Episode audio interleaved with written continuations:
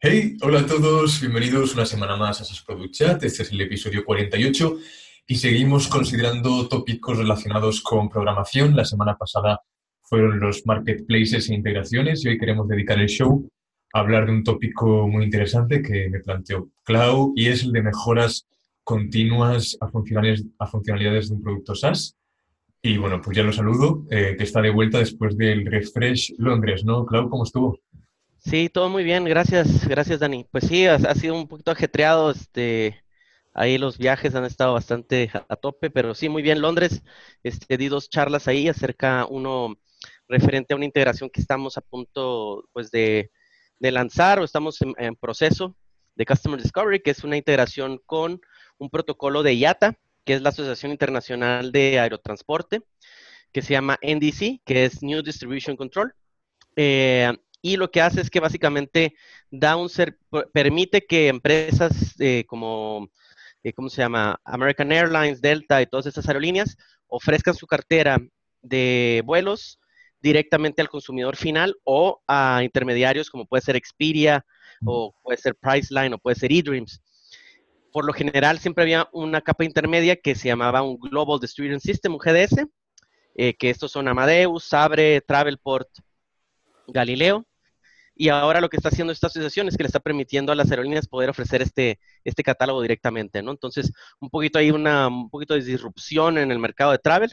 Entonces fui y presenté eso y presenté también nuestra integración que tenemos de la plataforma de ITIL, Price Service, con Trello. Entonces, muy bien, fueron dos días este, en Tabaco Dog, que estuvo muy padre ahí, el venue muy bueno. Eh, muy buen clima en Londres, fatal el clima en Barcelona, pero pues bueno, no se podía tener las dos cosas al mismo tiempo, ¿no? Eh, y bueno, parte, parte interesante aquí de lo que, de lo que queríamos comentar hoy es el, en, concreto es, ok, una vez que ya tienes, ya lanzaste el producto, ya tienes tus primeros eh, beta testers o tienes tus primeros eh, private users o, inclusive ya tienes mil usuarios, es cómo haces esas, esas mejoras incrementales a las funcionalidades, ¿no? Y aquí es donde viene mucho, viene mucho juego de que tus primeros 50 usuarios mm. no van a ser los mismos que tus, que tus, 150 después, ¿no? O tus 500 después, dependiendo si eres B2B o eres B2C, ¿no? Entonces, muchas veces aquí tú tienes que saber a quién va, o sea, quién es el que, e, el, driver de todos tus, de estas funcionalidades, ¿no? Y estas mejoras. Em, todas estas vacaciones estuve leyendo este libro de Scott Belsky que se llama The Messy Middle. Mm. Y él habla de algo muy interesante, ¿no? Habla de los primeros, que los primeros usuarios, que son aquellos que van a tomar completamente el riesgo para probar tu producto, están totalmente abiertos a que estén con bugs, a que no funcione, a que sean, a que sea una solución a medias de su problemática. Después él va a una segunda fase que son gente que está dispuesta a también a probar tu producto con algunos bugs, pero donde, ellos ya eh, tienes tú una solución ya a su problemática, ¿no? Y él dice que en esta segunda fase ya, ya tienes product market fit, ¿no? Eh, y después en una tercera, que son cuando empieza la, digamos, la etapa viral, son aquellos usuarios que están dispuestos a platicar de tu producto, pero no están dispuestos a poner en riesgo su reputación si tu, si tu producto falla, ¿no?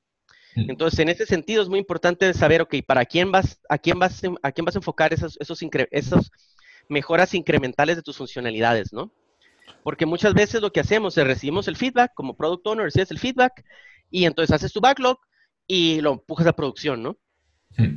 Sin tener en cuenta hacia quién va dirigido, ¿no? Entonces, creo que eso es un, tópico bastante interesante, ¿no? Estas mejoras continuas, eh, entregas continuas, tienen mucho que ver, Clau, con el ciclo de vida de, DevOps también, ¿no? O sea, para dar un poco de contexto aquí, todos estos procesos de entrega continua tienen relación con lo que ya conocemos como integración continua o despliegue continuo, que también conlleva una serie de pasos por detrás. Eh, estrategias de versionado, eh, como puede ser Gitflow, por ejemplo, llevan un repositorio por detrás, testing de nuestro software, pruebas unitarias, test de integración, etc. Al final, eh, lo que yo quiero decir con esto es que la integración continua sería integrar básicamente de forma continua cambios en nuestro repositorio lo más rápido posible. ¿no? Y esto tiene relación con los procesos de mejora o de, incremental, incrementalidad de, nuestro producto, porque eh, básicamente cuando un desarrollador quiere añadir eh, un cambio, una nueva funcionalidad o arreglar un bug, el, desarrollador crea una rama, realiza esas modificaciones, pasa una serie de tests unitarios en local y luego posteriormente sube esos cambios, ¿no? Para ver que todo... staging, entra el de QA, prueba, y después, este, si tienen más, más fases de testing o va directo a producción, ¿no? Exacto. Y, y luego, lo que, lo que ocurre siempre en esta entrega continua, y, y, no sé si lo, lo, has, lo, has, podido comprobar también, ¿no, Clau? El, el, tema de la intervención humana, ¿no? Siempre tiene que haber una intervención humana, ya sea para pasarlo a producción o para pasarlo a otro estado de testing. Eh, la entrega continua, en cambio, eh, tiene, eh, tiene más que ver con no solo integrar el código constantemente, sino que lo estemos entregando constantemente a las personas que lo quieren testear, ¿no? O, las, que las que lo quieren probar. En el caso del despliegue continuo, por ejemplo, no ocurre esto porque una vez se verifica y pasa diferentes tests, eh, el producto se pasa a producción directamente y en ningún caso hay una interacción humana para, eh, para que eso pase a producción. Em, aquí, Clau, tú, tú conoces más temas de despliegues, rollbacks automáticos. Cuando hay que actualizar, por ejemplo, una aplicación o cambiar su configuración, ¿te ha tocado algún caso práctico o, o algo en el entorno de, de Atlassian que nos puedas comentar? Sí, pues está, está Bamboo, ¿no? Bamboo es ahí la, herramienta que tienen ellos para, para justamente todo el, tema que si tienes que hacer rollbacks de versiones anteriores, ¿no?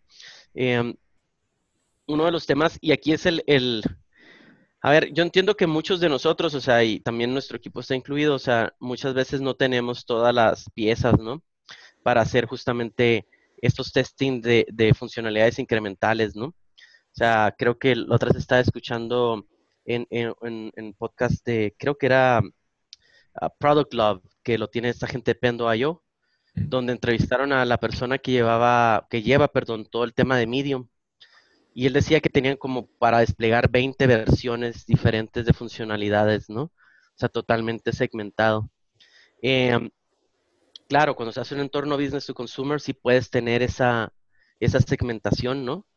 Eh, en nuestro caso, que somos B2B, eh, y aparte que la plataforma, en este caso, que son apps de Atlassian, realmente no te lo permite, ¿no? Estar corriendo diferentes versiones. Em, entonces, nosotros tenemos como ese, ese handicap, ¿no? Nosotros sí, previamente, eh, no, realmente no hemos, tenido, no, no, hemos tenido necesidad de hacer rollbacks. Hemos hecho rollbacks a nivel de, eh, de que han salido algunos, por ejemplo, el equipo de Trello que detecta algunos bugs de seguridad. Entonces tenemos que hacer rollback no tanto en sí por nuestra funcionalidad, sino por la plataforma en la que estamos, ¿no? Este, porque se cortan ciertas funcionalidades, entonces tenemos que volver atrás, ¿no? Eh, eso, por ejemplo, es algo que, hemos, hemos hecho, ¿no? Eh, pero así a, raíz de, nuestro, de nuestros em, commits o de nuestros empujes a producción, pues realmente no hemos tenido eso, ¿no? ¿Por qué? Porque vamos más a B2B y las plataformas que estamos, con las que estamos trabajando, pues digamos que no lo permiten tanto, ¿no?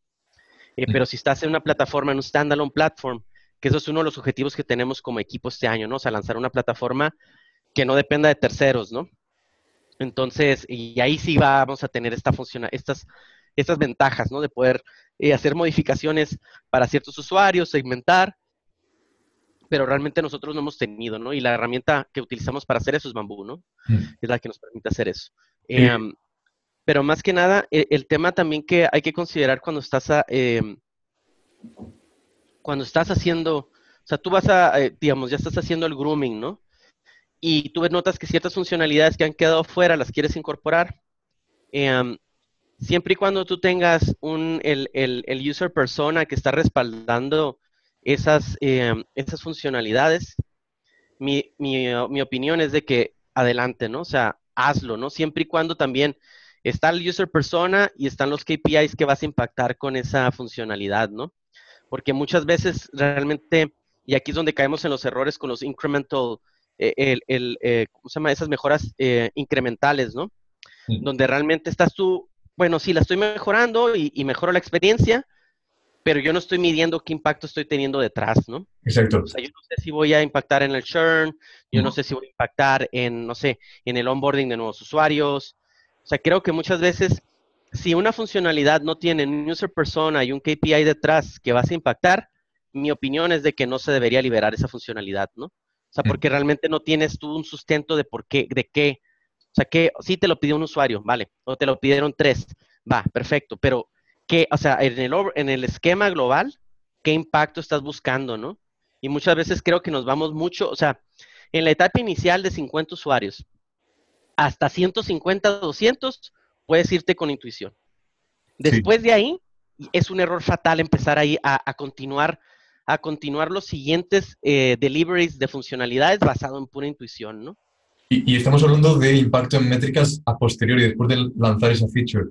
Pero cuando estamos en ese proceso de lanzamiento de la feature, muchos de los que nos escuchan seguramente están familiarizados con eh, las pruebas automatizadas de nuestro código, ¿no? Por ejemplo, imaginemos que tenemos una funcionalidad nueva definida, el desarrollador se pone a escribir el código y abre un merge request para decirle al equipo que quiere integrar ese trozo de código en todo lo demás. Ese trozo, ese trozo de código se pone en un servidor especial para que haya una revisión por parte de QA y pueda verificar exactamente si esa funcionalidad en específico está funcionando.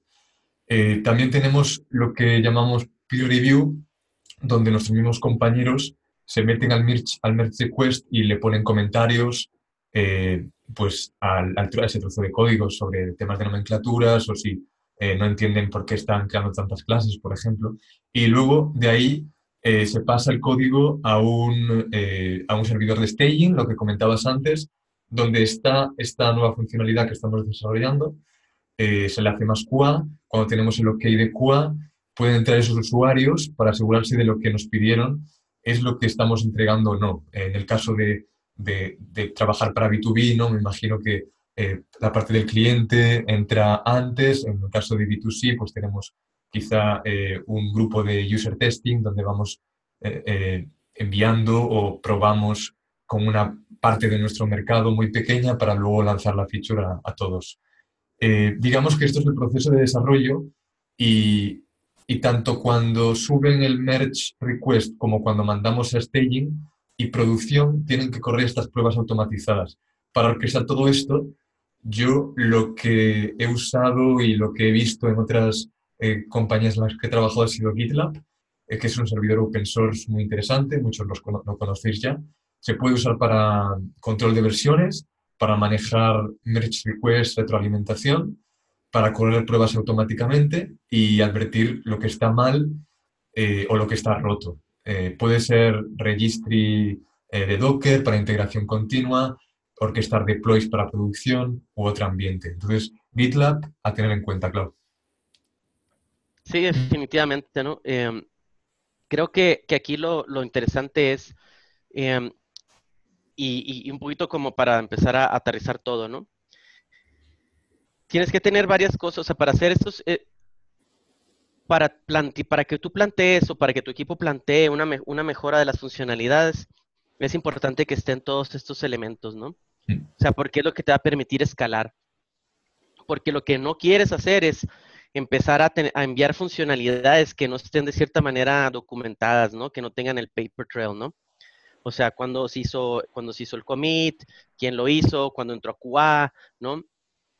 Si ya está merciado, ¿no?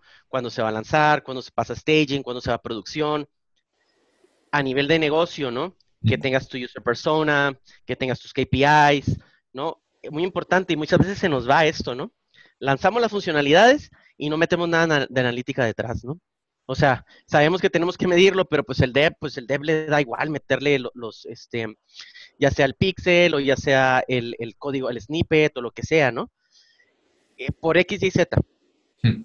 Entonces, eso es importante también muchas veces, eh, pues poner unas pruebas unitarias, ¿no? O sea, oye, tiene el link, tiene, tiene el código correcto, tiene el código correcto al, no sé, al, al de Google Analytics o de Mixpanel, ¿no?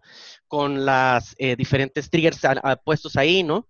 X y Z, son cositas que sí dan un poquito de hueva porque hay que hacerlas un poco manual, Este, pero si vas a hacer diferentes versiones para esa funcionalidad, te, van a, te, va, te, va, te va a servir, ¿no?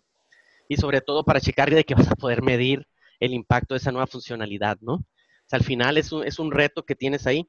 Obviamente lo, lo, más sencillo es, si no te quieres meter en temas de, de, analítica, es, bueno, en, base, en la base de datos, si hay, una, si hay una bandera, si hay algún, cualquier tema ahí, este, o sea, si tú habilitas en la base de datos poder medir eso, ¿no? Si es una nueva funcionalidad, una, una nueva funcionalidad que va, donde vas a generar un nuevo data point, ¿no? O un nuevo touch point con el usuario, ¿no?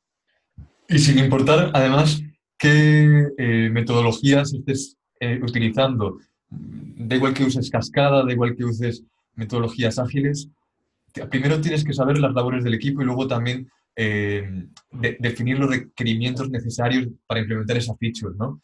Eh, se pueden usar issues de GitHub, por ejemplo, como usaba nuestro invitado en el episodio con Alberto Jimeno, de, de, GitHub, que lo tuvimos hace poco en el podcast. Eh, o también podemos hacer monitoreo con voz de, de Trello Asana. ¿no? Después de esto toca empezar a escribir el código, lo que decías, almacenarlo en un solo lugar, puede estar en GitHub o GitLab para usar los recursos de branch y tags que tienen estos eh, por defecto. Y como hemos dicho antes también, eh, tiene que pasar una, prueba una serie de pruebas automatizadas y podemos también usar herramientas de integración continua como Travis CI o Circle CI. ¿no? El paso siguiente sería empaquetar este código para correrlo en una infraestructura determinada. Es bastante común usar contenedores de, Docker para esto.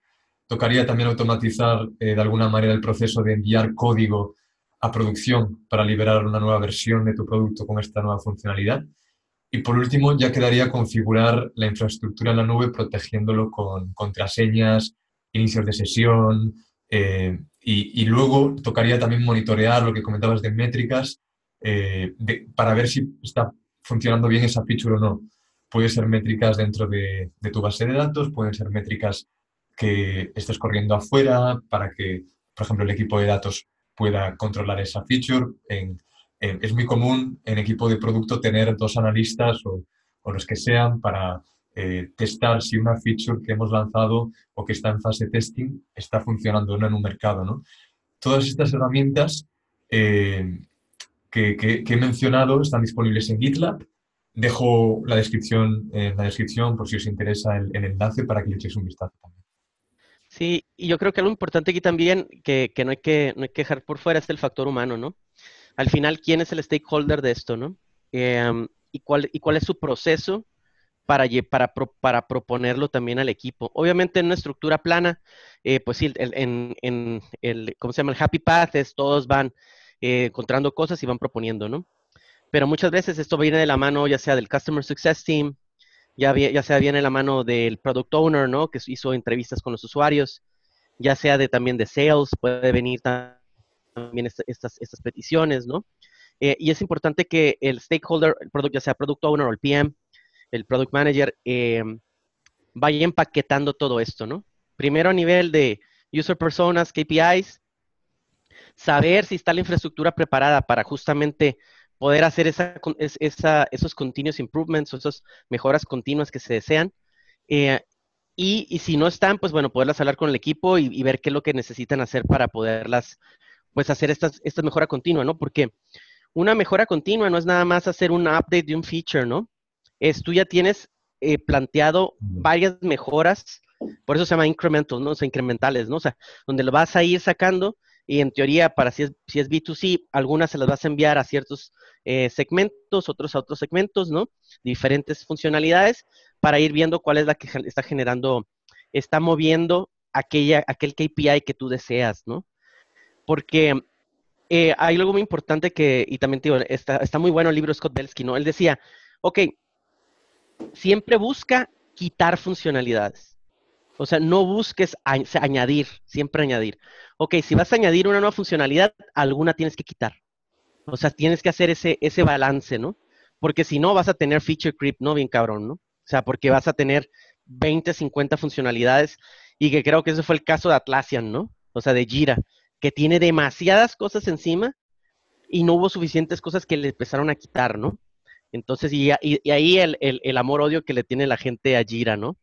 Eh, pero todo lo... Entre lo ocurrió un poco lo contrario, ¿no? O sea, se enfocaron en, en muy pocas funcionalidades, pero que funcionasen muy bien. Y yo creo que lograron al final un, un producto muy, muy compacto, ¿no? Y con, con pocas, pocas cosas muy definido, la gente sabe perfectamente utilizarlo, sea no técnica o técnica, pero sí, Atlassian tiene muchos productos y es como en algunos demasiado, en otros eh, quizá menos. Sí, o sea, y creo que eso es algo que no, no hacemos lo suficiente, ¿no? O sea, es, ok, voy a meter una funcionalidad, ok, ¿cuál vas a quitar? Ah. Esa, esa pregunta, muy pocas veces, por ejemplo, nosotros lo hacemos en el equipo, ¿no? O sea, y ahorita, activo este, este libro abrió un poco mi, mi, visión, ¿no? O sea, en el sentido de que no todas las funcionalidades se tienen que quedar. O sea, y las funcionalidades que están ahorita, si no tienen métricas detrás, entonces, ¿para qué las tienes? Si no las puedes medir, ¿no? de todas maneras, yo creo que sí que queda claro con lo que hemos dicho que estos procesos de entrega continua y mejora continua tienen que, eh, tienen, tienen que quedar eh, en, tu, o sea, en tus SaaS. O sea, si, si, quieres, si estás pensando en considerarlo, yo creo que es una buena opción porque da mayor agilidad, eh, más velocidad, calidad de software que entregas. hemos hablado ya de las ventajas que esto genera, hay más confianza en el equipo en el momento de desplegar código eh, a producción, mayor visibilidad del código que estamos desarrollando, eh, porque hay más, más etapas y tú puedes eh, en cada etapa identificar los errores antes de publicar ese código. No creo que tenga mucha curva de aprendizaje esto, porque si ya eres técnico, pues no, probablemente entiendas los conceptos, pero sí que creo, Clau, no sé qué opinas aquí, pero sí que necesitas ayuda si en tu equipo no hay nadie con los conocimientos necesarios eh, para el diseño de, esta solución de mejora continua, tanto sea en la parte de, CI como, como es de, despliegue continuo, de integración continua. ¿no? Yo contrataría a un experto en este tema, un freelance, un contractor, sobre todo para que las pruebas de la parte automatizada por las, por las fases tan delicadas donde entra, eh, tenga, o sea, se implemente bien esto. ¿no? Sí, yo creo que e-, es, es, es difícil, ¿no? O sea, hay gente que le, hay, hay, mucho desarrollador que le gusta o le apasiona el tema de DevOps, ¿no? Em, más mi opinión es, eh, si tienes, y obviamente aquellos que son full stack, pues como que se, eh, eso es un orgullo de ellos, ¿no? Poder tocar el frente, tocar atrás y aparte también el deployment, ¿no? Eh, pero sí, estoy completamente de acuerdo, o sea, si ¿Tienes manera de que alguien que sea un experto pueda entrar ahí y pueda dejar todo documentado? Porque yo no dudo que los developers tengan la capacidad de poder hacerlo. Eso no se, no se cuestiona. Lo que cuestiono yo es que esté documentado, esté el setup bien hecho, ¿no? Eh, para evitar, pues, temas de, este, de seguridad, ¿no? O sea, contemplar un montón de temas, ¿no? Porque generalmente no puedes hacer las dos, no puedes hacer el development y hacer el DevOps también para montar todo, ¿no? Y si tienes alguien en tu equipo, bueno, en tu organización que lo sepa hacer, pues bueno, es cuestión de pedirle a, ¿cómo se llama? Ciertas horas de su tiempo a la semana y, ahí vean, discutan de qué budget sale esas horas y, que se los monte, ¿no? Ese si tienes el know-how internamente, si no, un contractor o un freelance, este, ya sea por eh, TopTal o cualquiera de estos que, son realmente, que te dan muy buena calidad de, en, en torno a todas estas expertise, ¿no? Entonces, hay un shout out a toda la gente que está por ahí. Em, pues no sé, no sé si hay algo más que quieras tocar, Dani. Yo creo que ha sido bastante, bueno. Como siempre, este, eh, Sí, dejamos links en, la descripción que creo que van a ayudar a entender mejor el tópico. Eh, estamos siguiendo con, este, con estos tópicos de programación, creemos que son interesantes. Cualquier comentario eh, de que deberíamos girar un poco hacia tópicos relacionados con cultura, eh, tópicos relacionados con reclutamiento, nos lo comentáis y, lo vamos viendo. Sí, vamos variándole ahí. Este, Dani, pues un abrazo muy fuerte. Lástima que no te pude ver en Barcelona. Este, realmente fue pisa y corre. Este, ha sido, ha sido, han sido viajes bastante relámpago, pero bueno, tenemos pendiente ahí ya hacer una, una este, face to face, ¿no? Mm. Eh, y bueno, te mando un abrazo muy fuerte. Espero Semana Santa ha ido muy bien. Este, las pilas recargadas, ya vi que estuviste ahí por Roma. Este, yo anduve ahí por el, por el norte de México. Entonces ya venimos con las pilas recargadas, un poquito enfermo de tanto viaje, pero, pero ya andamos con, con la actitud ya para arrancar ya con fuerza este segundo cuarto, ¿no? Muy bien. Hasta la semana que viene, Clau. Adiós Nos vemos a todos. Chao.